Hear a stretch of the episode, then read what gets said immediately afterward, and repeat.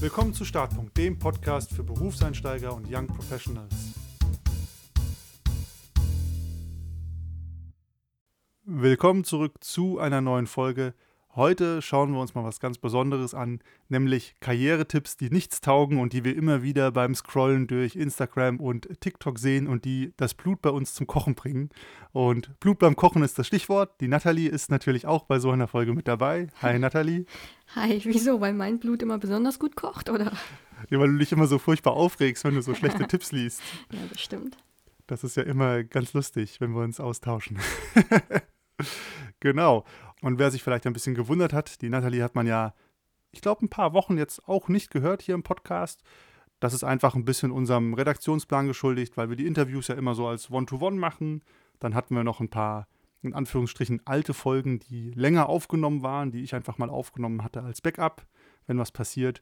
Und dann passiert das mal, dass man, ja, Nathalie ein bisschen seltener hört, aber natürlich im Hintergrund und bei der Redaktionsplanung, bei der Erstellung des Contents da sind wir immer beide gemeinsam an Werkeln. Genau, und damit würde ich sagen, springen wir doch mal direkt rein in die Folge. Wir schauen uns, wie gesagt, schlechte Karrieretipps an. Heute vor allem mit dem Fokus auf schlechte Tipps zum Thema Bewerben, Bewerbung. Haben wir eine Menge gefunden. Wahrscheinlich so viel, dass wir mal eine zweite Folge machen müssen. Und Nathalie, was ist der erste schlechte Tipp, den du mitgebracht hast? Also den ersten Tipp, den ich habe, ist, man soll sich auf eine Stellenanzeige bewerben, auch wenn nur 50 Prozent der Qualifikationen zutreffen. Und ich gebe zu, diesen Tipp, äh, der ist nicht absolut schlecht, den muss man aber differenziert betrachten. Und oftmals verstehen die Leute ihn nicht richtig, weil er auch nicht immer gut erklärt wird. Grundsätzlich ist es ja so, dass du nicht 100 Prozent der Stellenanzeige entsprechen musst, damit du dich bewerben kannst. Aber wenn du den Hauptanforderungen nicht entsprichst oder zumindest dem Großteil, dann kannst du dir die Mühe aber wirklich sparen. Als Beispiel vielleicht. Sagen wir, es wird ein Java-Entwickler gesucht und du hast bisher in PHP programmiert. Dann, ähm, ja, das, da vergeudest du deine Zeit, ne? weil die suchen was ganz anderes. Mm, wenn jetzt aber jemand sagt, okay, wir suchen einen Screen Designer und idealerweise hat er ein bisschen Workshop-Erfahrung, und du hast keine Workshop-Erfahrung, dann ist das trotzdem okay, weil das wird kein Dealbreaker sein. So, es zu quantifizieren mit 50 Prozent oder sowas, das finde ich ein bisschen schwierig. Was ich mal gesehen habe, und das finde ich eigentlich ganz in Ordnung, ist, du solltest 80 Prozent der Hauptanforderungen entsprechen. Also die Must-Haves, die ein Unternehmen von dir für diese Position haben möchte, davon solltest du 80 Prozent entsprechen. Und dann kannst du dich ruhigen Gewissens bewerben. Bitte nicht bewerben, wenn eine wenn äh, Polnisch gefragt ist, weil du auf Polnisch übersetzen sollst und du sprichst kein Polnisch. Und Vielleicht lacht ihr jetzt und sagt, was ist das für ein doofer Hinweis? Alles schon erlebt, wirklich. Die Leute bewerben sich auf solche Stellen und sprechen dann die Sprache nicht. Nur zum Abschluss, aber wenn ihr die Zeit und Energie habt, dann bewerbt euch lieber einmal zu häufig als einmal zu wenig. Das bringt ja auch der Tipp so ursprünglich mit sich, oder? Also ich habe mal mhm. die Empfehlung häufig gehört, dass die häufig Frauen gegeben wird, weil es dann immer heißt, Frauen äh, sind zurückhaltender und bewerben sich nicht, wenn sie das Gefühl haben, sie passen nicht perfekt auf die Stelle. Ja. Und dass daher dieser Tipp stammt. Das ist zumindest so meine Info, die ich habe. Das weiß ich nicht. In dem Zusammenhang habe ich es nicht gehört, aber ähm, natürlich kann das sein, ne? wer besonders streng mit sich ist und äh, ja, sich denkt, oh nee, und dann, äh, was denken die sich denn? Ist gut möglich. Gerade Frauen äh, haben im Durchschnitt ja häufiger so ein bisschen das Selbstbewusstsein-Problem. Ja, von den Bewerber und Bewerberinnen, die vielleicht sich zu zurückhaltend oder zu sehr auf Stellen bewerben, zu einem anderen Tipp, den hört man so ultra häufig äh, von Karrierecoaches auf Instagram. Also ich sehe den richtig häufig und der ist immer so, du musst auf den Wochentag achten, an dem du eine Bewerbung abschickst, ja, weil montags, ja, Nathalie sagt schon, das ist Schwachsinn, aber ich sage den Satz noch, weil montags hast du eine 30% höhere Chance genommen zu werden. Und ähm, ja, man kann es nicht anders sagen. Dieser Tipp, das ist Bullshit. Das kann ich gar nicht anders in Worte kleiden. Das ist echt so einer der, der dämlichsten Tipps, die es gibt. Und ich habe häufig das Gefühl, es ist ein Tipp, der wird gegeben, damit man Content für Social Media hat. Also kleine Anekdote, als ich das letztens auch gesehen habe auf dem Account, habe ich natürlich auch kommentiert und das gechallenged und so meine Punkte gemacht, warum ich das nicht so denke. Und dann kam ganz schnell zurück, ja, so wichtig ist es auch nicht und es ist ja nur ein Faktor und dies, das, Ananas. Also hat man auch gemerkt, so richtig überzeugt waren die Content-Ersteller dann selber auch nicht davon.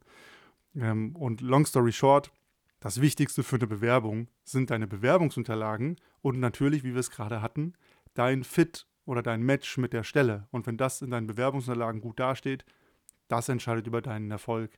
Aber an welchem Wochentag du eine Bewerbung abschickst, das ist Hanebüchen. Denn, also, manche Leute schreiben die Bewerbung am Wochenende, schicken die auch am Wochenende ab. Ist ja auch logisch, weil man da Zeit hat, sich damit zu beschäftigen. Besonders, wenn man gerade noch einen Job hat. Dann müssten ja die Leute nach der Logik ständig schlechtere Chancen haben, einen Job zu bekommen. Und das ist faktisch nicht der Fall. Und äh, das Gleiche gilt auch, wenn ein Unternehmen gerade Bewerber sucht.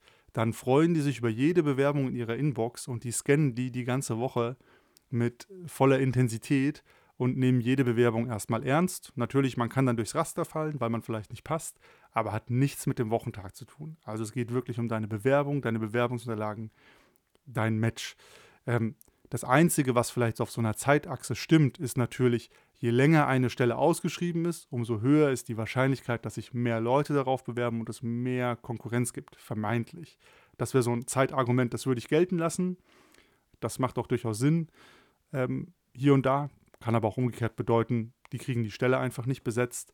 Aber ansonsten dieser Tipp, du musst auf den Wochentag achten, wo du dich bewerben willst. Das kannst du machen, aber dann machst du dir eigentlich nur das Leben schwerer, als es sein muss. Konzentriere dich auf deine Unterlagen, aufs Unternehmen und feuerfrei. Und wenn jemand kommt, dass es dazu angeblich passende Untersuchungen gibt, habe ich auch schon gehört, aber ich habe diese Untersuchungen oder diese Studien noch nie im Detail gesehen und ich würde die wirklich ernsthaft in Zweifel ziehen. Naja, zumal, ne, die, die Begründung kommt ja von, naja, der Personaler ist halt am nach dem Wochenende ausgeruht und Montag noch fit und deswegen, wenn er sich dann deine Bewerbung anguckt. ähm, aber jetzt mal ganz ehrlich, ja, bei mir äh, kamen ja auch die Bewerbungen rein und ganz ehrlich, du kannst zwar deine Bewerbung abschicken, wann du möchtest, aber du kannst nicht beeinflussen, wann der Recruiter sie aufmacht. Und wenn ich am Montag viel zu tun hatte, dann habe ich mir die Bewerbung vielleicht erst am Dienstag angeguckt. Und wenn mal richtig viel Stress war und ich vielleicht sogar noch das Feedback von anderen Personen brauchte, dann habe ich mir die Bewerbung vielleicht erst am Mittwoch angeguckt. Ja, da war alle Mühe umsonst, dass die Bewerbung bei mir pünktlich im, am Montag bei mir landet. Richtig schlechter Tipp auf jeden Fall. Dann mache ich mal weiter mit meinem nächsten Tipp. Und zwar, was ich auch häufiger sehe, ist, du sollst in deinem Anschreiben, wenn du dich bewirbst, immer gleich deine Gehaltsvorstellung mit reinschreiben. Und ich finde das erstmal grundsätzlich, ich glaube, ich verstehe, wo der Tipp herkommt, denn viele ähm, Verhandlungen, also Jobverhandlungen, Angebote scheitern tatsächlich ja auch am Gehalt. Und dann ist es gut, wenn man das vorher klärt. Aber mich regt das so ganz schön auf, weil es natürlich wieder in die Richtung geht. Der Bewerber, der muss transparent sein, aber die Unternehmen, die können ne, alle ihre Geheimnisse für sich behalten. So, das heißt, du als Bewerber sollst offenlegen, was du für ein Gehalt haben möchtest, darfst dir den Stress machen, ja, weil das ist ja auch Stress. Oh, was soll ich denn verlangen? Weil wenn ich jetzt zu viel angebe, dann berücksichtigen die mich vielleicht nicht. Wenn ich aber zu wenig angebe, dann verkaufe ich mich unter Wert. Und das Unternehmen sagt aber nicht ein einziges Mal, was für ein Budget eigentlich für die Stelle vorgesehen ist. Und das finde ich doof. Das, das finde ich echt kacke, um es mal so zu sagen. Ähm, und grundsätzlich sage ich deswegen, wenn es nicht in der Stellenanzeige drin steht, dass du deine Gehaltsvorstellung mitschicken sollst, dann mach das auch nicht. Warum auch? Ne? Du musst ja nicht deine Karten schon auf den Tisch legen, wenn dein Gegenüber die Karten nicht auf den Tisch gelegt hat. Aber ehrlicherweise finde ich es auch ganz schön schwer, nur anhand der Stellenbeschreibung schon zu wissen, was genau dein Tätigkeitsfeld sein wird, in welchem Umfang deine Verantwortungen sind. Und dann sollst du schon ein Gehalt, ein Gehalt festlegen. Das, das finde ich wirklich schwer. Ich finde, da braucht man mindestens ein persönliches Gespräch, in dem man mehr Infos bekommen hat. Und das kannst du dann ja auch in deinem Anschreiben sagen oder in der E-Mail oder wie auch immer du das kommunizierst. Hey, ich finde es nur anhand der Stellenbeschreibung schwierig, hier ein Gehalt festzulegen.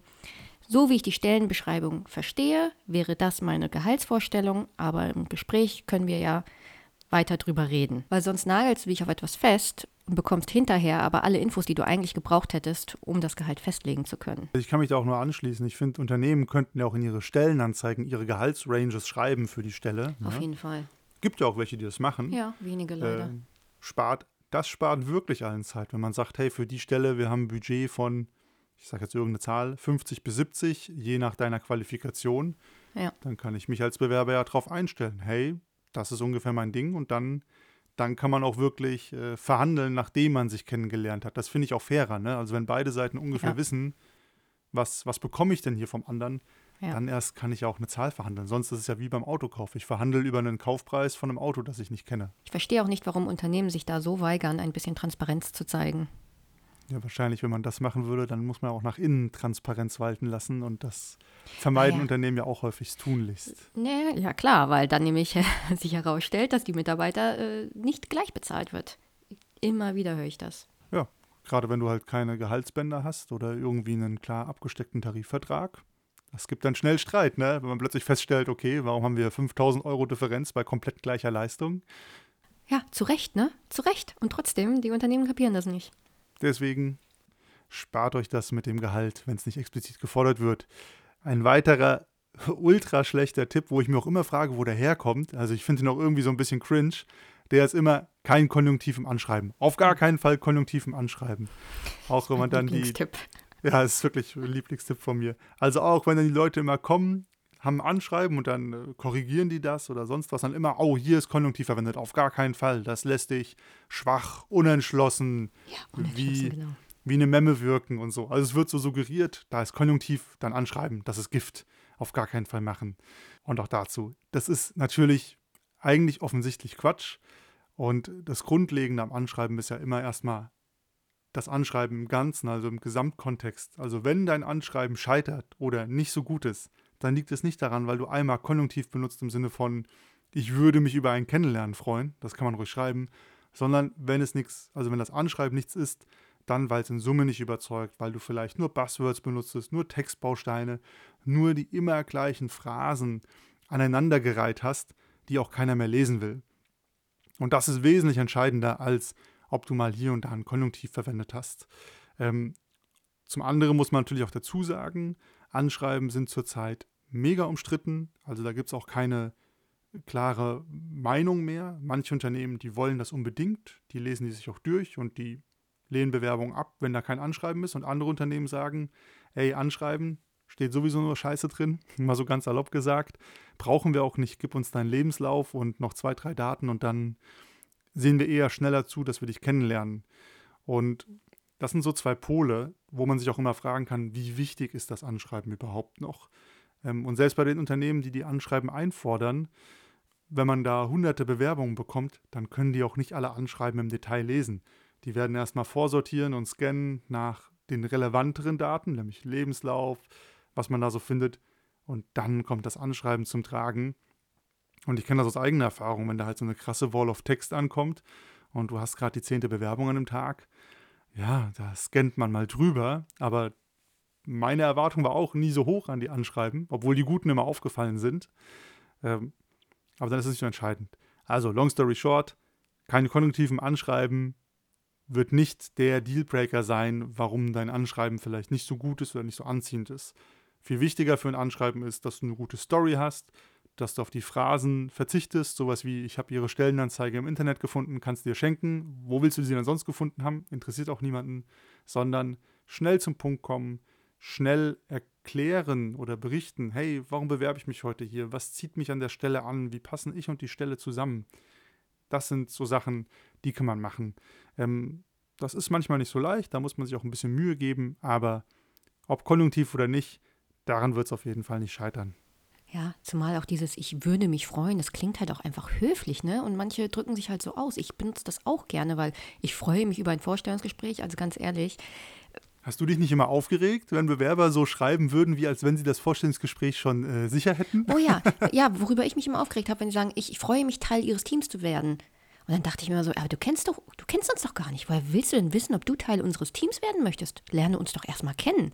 Und das sind dann, dann, daran erkennst du dann diese typischen Template-Anschreiben, wo sich, wo irgendjemand halt nur was rauskopiert hat. Ähm, weil, äh, ja, klingt das selbstbewusst? Weiß ich nicht. Das spricht mich persönlich nicht an, ne? Aber auch, auch diese, diese Bewerbungen, die reinkommen. Oh, hallo, ich bin XY und ich stelle mich vor, eure neue Designerin. So, so, was, wie meine neue Designerin? Nee, weißt du doch gar nicht. das so. Und das finde ich dann so richtig cringe über Selbstbewusstsein und das ja, vielleicht spricht das manche Leute an. Ich glaube, das kommt dann wieder auf den Recruiter an. Ich habe damit nicht viel anfangen können. Hab's dann aber natürlich, falls ihr euch fragt, natürlich auch nicht negativ bewertet. Ne? Ich bin immer nach den Qualifikationen gegangen. Ja, wir haben immer korrekt ja, das Recruiting gehandelt. Ja, ganz ehrlich, das ist ja auch unser eigen, hätten wir uns ja selbst ins Bein geschossen, wenn wir deswegen einen qualifizierten Bewerber ähm, nicht einladen. Also. Und das zeigt ja auch wieder den Stellenwert vom Anschreiben. Ne? Da ist ein Anschreiben, man liest es und selbst wenn man sich denkt, das ist komisch, wenn aber der Rest passt, kommst du auch weiter, weil man halt einfach sucht. Das ist ja auch Teil der Wahrheit. Ja, wo wir hier gerade so über Bewerbungen reden, eine Werbung in eigener Sache. Wir haben ein neues E-Paper zum Thema Vorstellungsgespräche. Und zwar vor allem zu der Frage, hey, wie kann man einfach gute Fragen im Vorstellungsgespräch stellen, um kompetent rüberzukommen, auch dem Gegenüber so zu zeigen, hey, ich bin engagiert, ich zeige Initiative und auf der anderen Seite aber auch gleichzeitig die richtigen Fragen für sich selbst zu stellen, um herauszufinden, passt das Unternehmen zu mir? Wird das hier ein guter Arbeitsort für mich sein? Also geht der immer in beide Richtungen. Und genau, da haben wir ein kleines E-Paper zu. Könnt ihr euch für 0 Euro auf unserer Webseite runterladen. Äh, Link findet ihr in den Show Notes, aber ihr findet es auf jeden Fall auch direkt, wenn ihr auf unsere Webseite geht, unter 0 Euro Angebote. Da freuen wir uns, wenn ihr euch das runterladet, ausprobiert und dann in Vorstellungsgesprächen glänzen könnt mit eurem smarten Auftreten. Dann habe ich noch einen Tipp, den ich häufig höre. Und zwar, du sollst oder darfst keine Lücken im Lebenslauf haben. Ich tue mich ja immer schwer mit diesen generalisierenden Aussagen, wo es entweder schwarz oder weiß ist und nichts dazwischen. Ähm, aber grundsätzlich, was will der Recruiter denn? Wenn der euren Lebenslauf liest, dann möchte er sich ja ein Bild von euch machen und euren Werdegang nachvollziehen können. Und wenn dann plötzlich zwischendrin immer solche Lücken drin sind, das wirft natürlich erstmal Fragen auf. Jetzt kommt es natürlich darauf an, wie groß sind die Lücken. Habt ihr irgendwo mal einfach nur so eine Zwei-Jahres-Lücke drin und es gar nicht erklärt, das wirft Fragen auf und das solltet ihr auf jeden Fall vermeiden. Ich sage gleich noch mehr dazu zum Vermeiden. Ähm, wenn ihr aber zwei Monate lang auf Arbeitssuche wart, dann müsst ihr da nicht reinschreiben, oh, hier war ich zwei Monate auf Arbeitssuche. Und ihr solltet das auch auf gar keinen Fall dazu benutzen, zu sagen, also euren Karriereweg zu formen. Oh, ich würde gerne mal eine Auszeit machen. Nee, das darf ich ja nicht, sonst habe ich später Probleme mit meiner Karriere. Also das, so sollte es euch natürlich nicht beeinflussen. Deswegen grundsätzlich als Richtlinie vielleicht. Wenn ihr unter drei Monate eine Pause habt, weil ihr zum Beispiel arbeitssuchend wart oder einfach mal eine Pause wolltet, dann interessiert das keinen. So ab vier Monate wird es aber interessant und dann würden, würden wir euch empfehlen, den Grund auch anzugeben. Vielleicht war es Mutterzeit, vielleicht war es ein Auslandsjahr, ne? was auch immer es gewesen ist. Aber dann schreibt es mit rein. Was ihr auf gar keinen Fall machen solltet, und das habe ich leider auch schon gesehen, dass ihr sagt, oh, da hatte ich einen Job, der war aber nicht relevant für das, was ich mich jetzt bewerbe, deswegen streiche ich das einfach mal aus dem Lebenslauf raus. So. Und dann war da plötzlich eine Lücke, wo eigentlich gar keine Lücke gewesen wäre, weil da hatte die Person einen Job, hat sie aber nicht angegeben, weil sie dachte, es ist irrelevant. So, natürlich sollt ihr so viel Irrelevantes wie möglich aus dem Lebenslauf rausstreichen. Aber bitte nur in dem Maße, dass es trotzdem nachvollziehbar ist für den Recruiter. Also ihr könnt, keine Ahnung, die Pfadfinderzeit könnt ihr wahrscheinlich rausstreichen, aber streicht nicht äh, richtige Joberfahrung raus.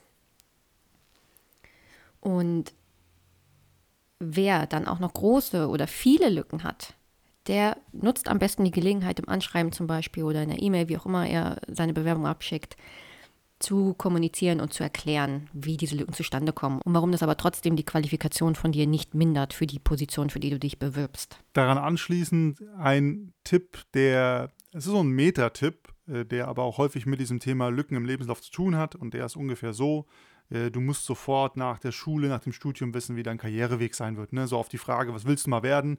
Wer da nicht wie aus der Pistole geschossen antwortet, ich werde, keine Ahnung, Arzt, Lehrer, irgendwelche Standardsachen, die ich hier gerade nenne, dann, dann stimmt was mit dir nicht oder dann bist du nicht richtig orientiert oder du musst zuerst mal dein, dein Ziel und deine Vision für dich finden, damit du Karriere machen kannst. Und das wird nicht immer so gesagt, aber es wird ja ganz häufig impliziert, finde ich. Äh, gerade in der Schule, im Studium mal mehr, mal weniger. Und ähm, hat natürlich auch mit diesem Thema Lücken im Lebenslauf zu tun, denn zum einen, es gibt keine linearen Karrieren mehr. Das sagen wir hier immer wieder. Ne? Es ist nicht so, ich mache ein Studium oder eine Ausbildung und dann mache ich 40 Jahre denselben Job, sondern es ist eher so, man wechselt mal häufiger, äh, Dinge verändern sich. Ähm, zum anderen sind die Arbeitsmärkte immer ausdifferenzierter. Ne? Es gibt immer verrücktere, detailliertere Jobs unmöglich, vor dem Eintritt ins Berufsleben zu wissen, was es da gibt und was zu einem passt. Also selbst wenn ich sage, ich will mal Arzt werden, ja, die nächste Frage ist, was denn für ein Arzt? Und dann kann ich immer noch weiter fragen, welche Spezialisierung, was genau. Das weiß man alles vorher nicht. Also das sind ja Wege, die man erstmal gehen muss. Und es muss einfach auch okay sein, sich ausprobieren zu dürfen. Also es geht auch gar nicht mehr ohne. Und wir hatten vor ein paar Wochen ja Polizeikommissarin Anne da, die hat das ja auch erzählt. Ne? Sie war über acht Jahre lang, hat sie andere Dinge gemacht, bevor sie dann bei der Polizei gelandet ist. Also hat erstmal Psychologie studiert, Lehramt studiert, hier ein Praktikum, da ein Praktikum, bis sie da ihre finalere Jobrichtung gefunden hat. Und long story short, wenn ihr wisst, was ihr mal werden wollt und diesen Weg schnurstrade geht, cool, weiter damit. Aber für alle anderen, es ist auch keine Schande, wenn man sich noch ausprobieren muss oder seine Richtung, seine Karriererichtung noch finden muss. Und das ist mit 18 okay, das ist mit 25 okay. Manche Leute haben das auch noch mit 30. Und da sollte man einfach nur den Mut haben, das auszuprobieren und sich nicht von Leuten einreden lassen, hey, du musst jetzt nur dein Weih finden und dann wird sich alles klären. Sondern es ist auch okay, da ein bisschen auf der Suche zu sein. Und dementsprechend kann sich ein Lebenslauf dann auch, ja, auf eine bestimmte Art und Weise ausformen. Und das ist ja auch, wie Nathalie es gesagt hat, das ist grundsätzlich immer okay, solange ihr es erklären könnt, solange ihr dann auch bei einer Bewerbung eine Story dazu erzählen könnt. Ich glaube, mehr schlechte Karrieretipps haben wir für heute nicht mehr, Nathalie, oder? Reicht ja auch an schlechten Tipps für einen Tag. ja, sind ganz schön leer geschossen. Wenn ihr selber denkt, hey, okay, da habe ich jetzt aber, das hat mich ins Grübeln gebracht. Ich habe hier mal ein, zwei Tipps gehört, da hätte ich gerne eure Einschätzung zu dann schickt uns die einfach rüber auf äh, TikTok oder Instagram, besser starten. Dann sammeln wir das ein bisschen. Und wenn ein paar neue schlechte Tipps zusammengekommen sind, dann machen wir gerne nochmal eine Folge dazu. Und ansonsten auch, wenn ihr keine Folge mehr verpassen wollt, abonniert den Podcast, hinterlasst uns eine Bewertung auf Spotify oder iTunes. Einfach supportet uns und freut uns natürlich auch. Und ansonsten würde ich sagen, bis zum nächsten Mal. Ciao.